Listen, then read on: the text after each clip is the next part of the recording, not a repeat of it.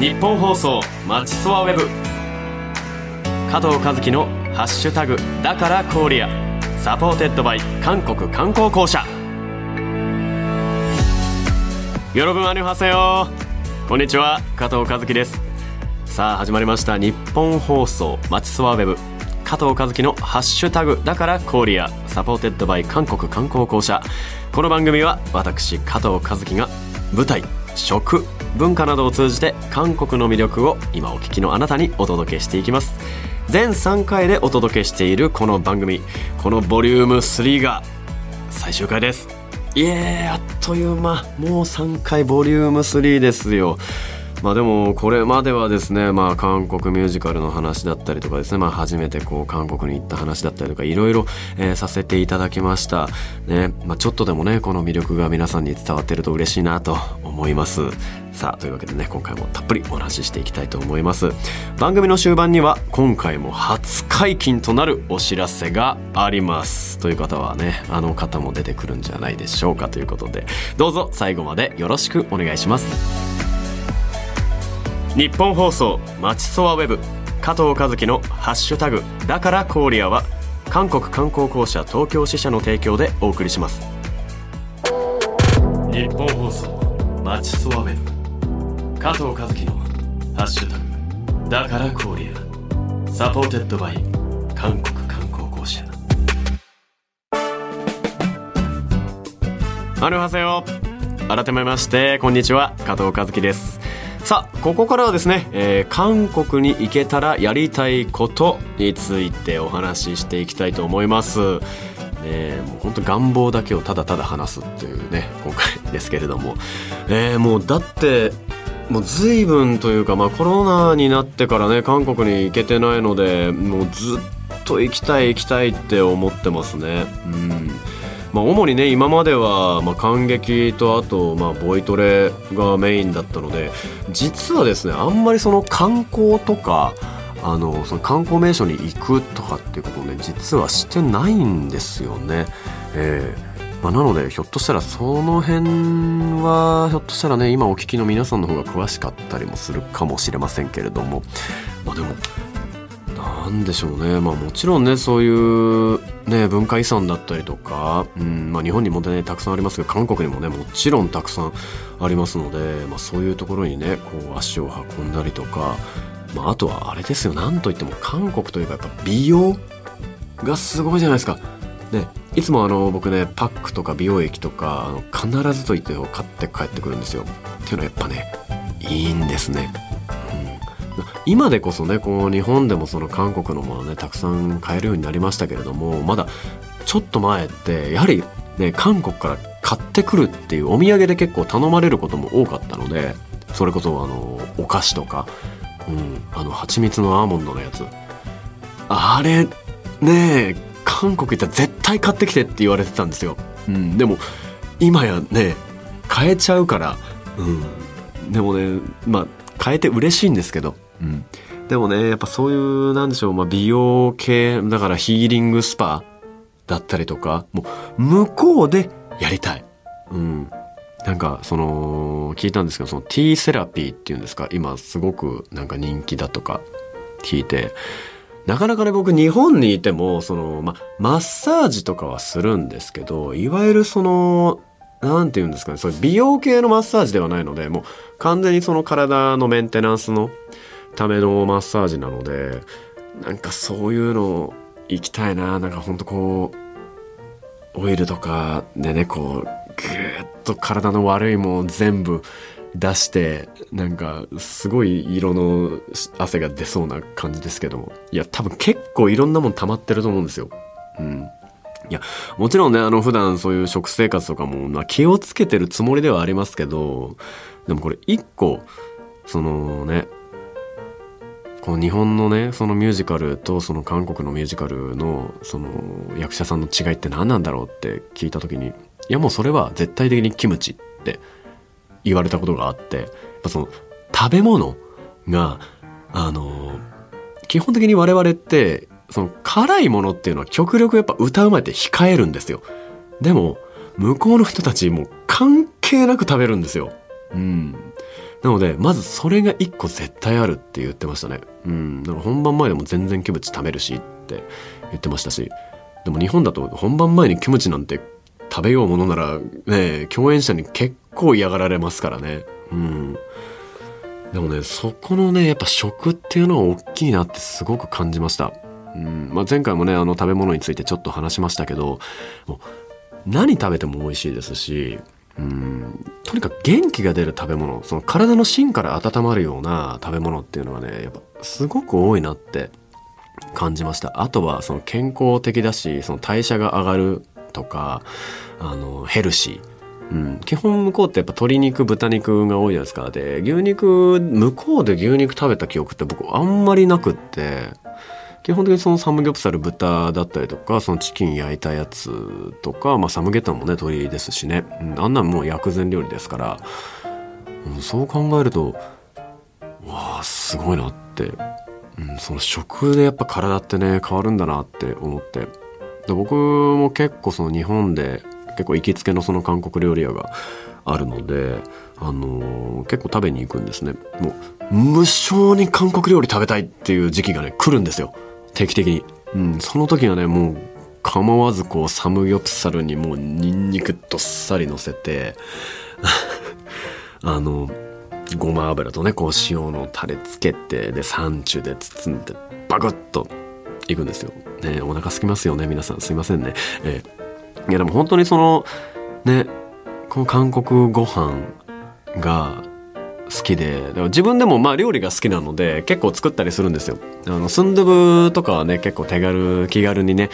作れますしだから本当こう寒いこれからの時期なんか本当にもうキムチ鍋も含めてそういうスンドゥブだったりとか温まるものはすごくよく食べますね。うん。あとキムチですね。うん。キムチ好きなんですよ。でもキムチって言ってもやっぱ日本より向こうのキムチっていろんな種類あるじゃないですか。あの前回話したチヂミもそうですけど。で僕よく行く韓国料理屋にあの長芋のキムチとサキイカのキムチがあってそれがねめちゃくちゃ美味しかったんですよ。でその作り方を教えていただいてもう家でもうめちゃくちゃ作りました、うん、やっぱ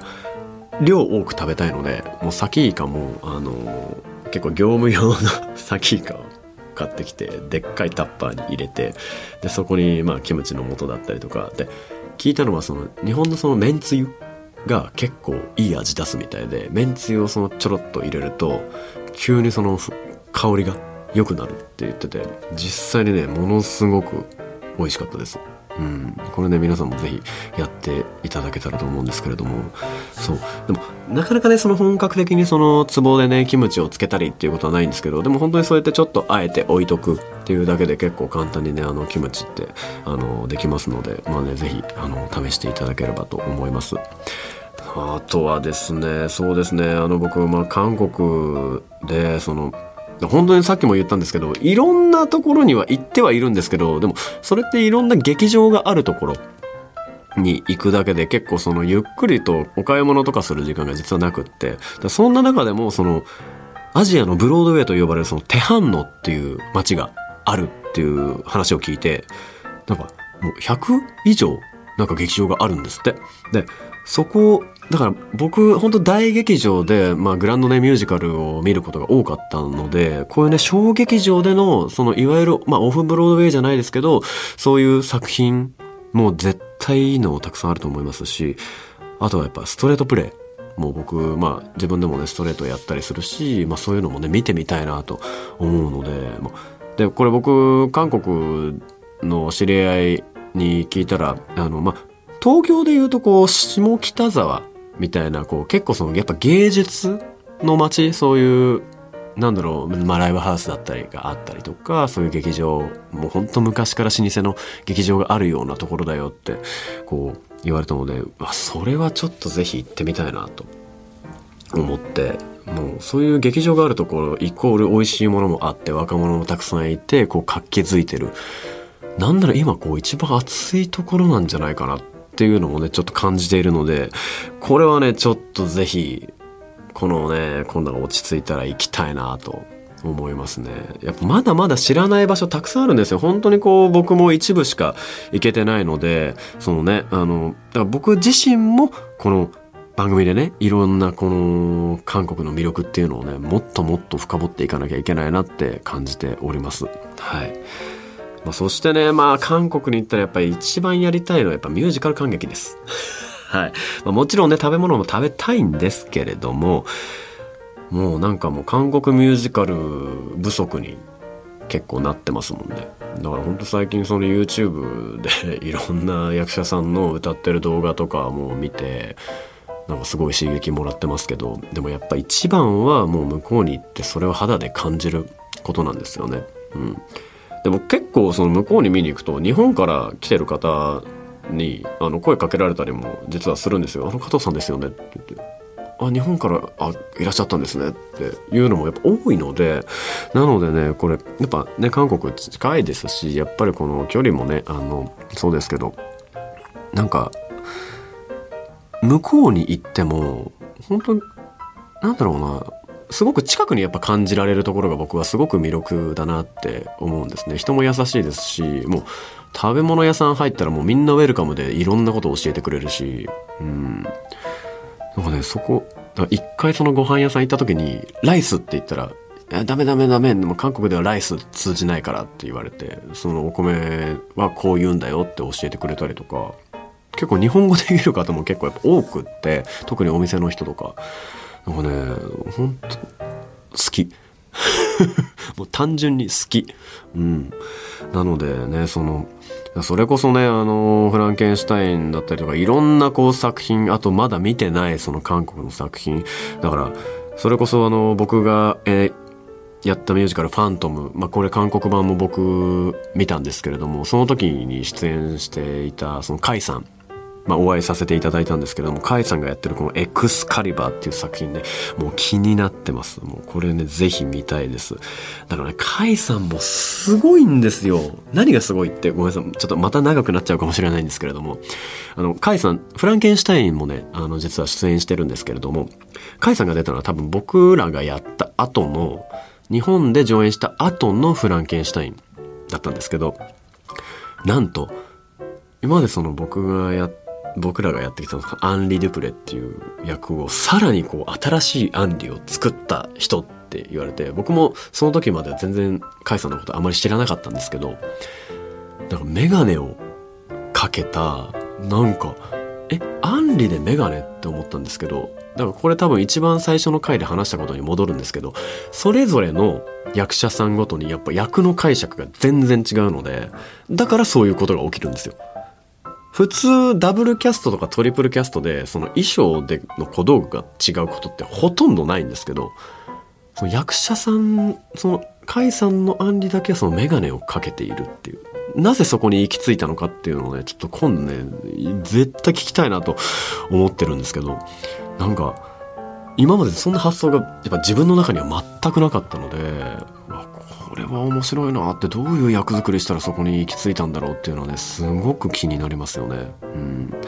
なのでもうカエさんももう芝居もそうですけどもう歌ももう抜群なんでこのカエさんの作品はねちょっと今後も追っていきたいなと思ってますね。はい。で、そしてですね、まあ、あのー、やっぱ、まあこういう状況ですしなかなかねあの日本にいてもねあの友達とかに会えない状況ですけどやっぱ韓国に行ったらね向こうの友達そしてまあ役者さんにねまたお会いしたいなと思いますね。うんもちろんね運手さんもそうですしあの、まあ、カイさんもそうですしドンソク君もそうですし、まあ、あと僕まだねハンチさんさんにお会いしたことがないんですよ。えー、作品はもうね何度も見てるんですけどこれねとお会いしたいです。もう好きですって伝えたいです。いや、何が好きかって、あの、チサンさんの歌ってめちゃめちゃロックなんですよ。うん、で、声がものすごく太くて強くて、あの、まあ、うんてさんとも違うその魅力というか、なんだろうな、ちょっと高いところで響かせる感じの歌い方なんですけど、なんかね、好きです。だからもう見た目もすっごい男らしいですし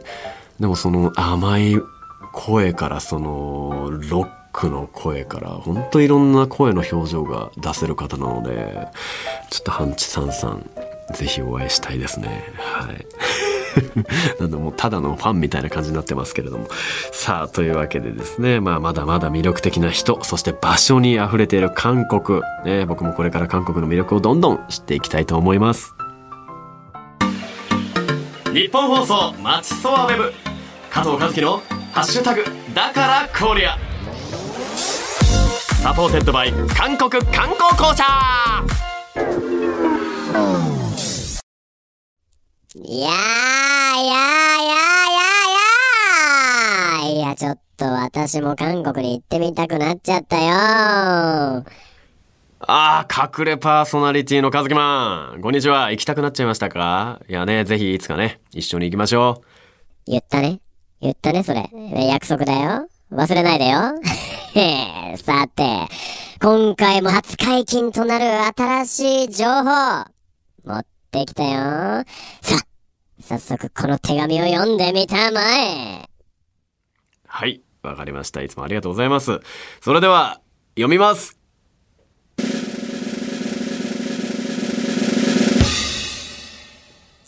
韓国観光公社主催、ハッシュタグ、だからコーリア、韓国ミュージカルの魅力探訪、韓国、日本ミュージカルフレンドシップで、韓国のミュージカル俳優、カイさんと生リモート対談をします!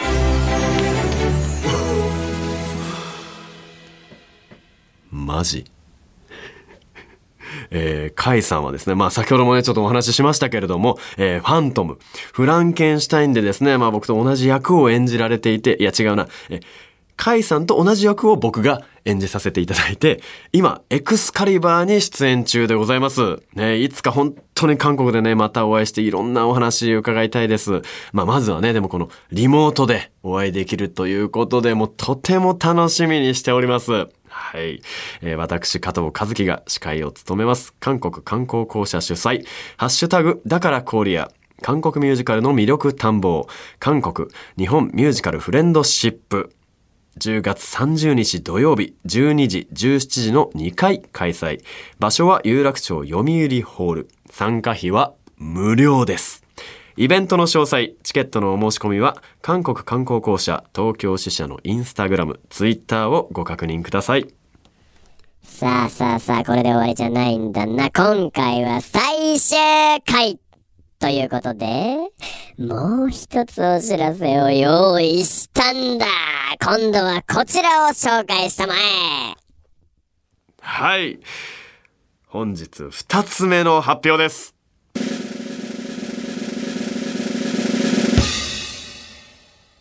11月から加藤和樹のコラムが始まりますさあ、こちらなんですけれども、えー、産経新聞社のエンタメウェブメディア、待ちきれなくてそわそわしちゃう、待ちそわで加藤和樹のハッシュタグだからコーリアのコラムが11月からスタートします。えー、ありがとうございます。ありがとうございます。さあ、というわけでね、どうぞお楽しみに。私はすでに、待ちそわをブックマーク登録したぞ加藤和樹くんのコラム、楽しみにしてるぞいやー、かずきマン、ありがとうございます。ね、頑張りますんで、楽しみに待っていてください。楽しみにしてるからな。よろしく頼むよ。それじゃあ、またどこかで会おうさらばだ日本放送、マチソワウェブ。加藤和樹のハッシュタグ、だから KOREA。supported by 韓国観光公社